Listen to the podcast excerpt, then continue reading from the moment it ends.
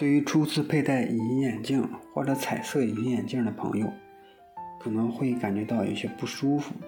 其中一项可能的原因就是因为啊角膜缺氧。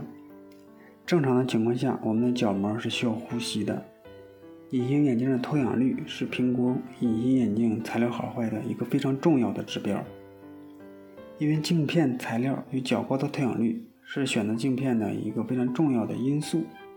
角膜长期缺氧会导致角膜的相关的并发症，比如慢性的角膜水肿，时间长了会发生角膜新生血管。隐形眼镜，尤其是彩色的隐形眼镜，满足了广大爱好美的人士的要求。但是呢，一定要按照规范的程序验配适合自己的隐形眼镜产品，并要严格按照护理的程序进行日常的维护。特别需要注意的是。不同材料的镜片，例如普通水凝胶镜片和硅水凝胶镜片的透氧率有很大的差别，可佩戴的时间呢也就有很大的差异。角膜所需的氧气，百分之八十是来自于空气，百分之十五呢来自于角膜缘的血管网，百分之五呢来自于前房的防水。根据角膜缺氧的情况，会引起不同的表现。角膜水肿、视力下降、眼睛神经末梢的感觉下降，时间长了角膜缘血管的增生、角膜上皮及内皮细胞功能下降等等。睁眼时戴软性角膜接触镜的氧气供应主要来自于空气。睡眠时，普通水凝胶材质的软性隐形眼镜角膜得不到充分的氧气，容易导致角膜缺氧。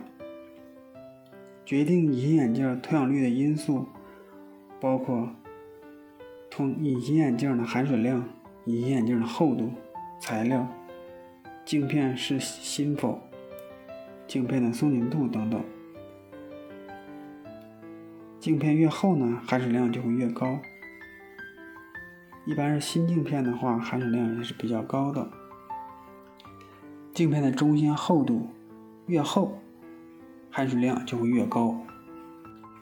含水量是影响镜片的特性，含水量越高，镜片比较柔软，但呢也容易比较容易破碎，镜片更容易失去水分。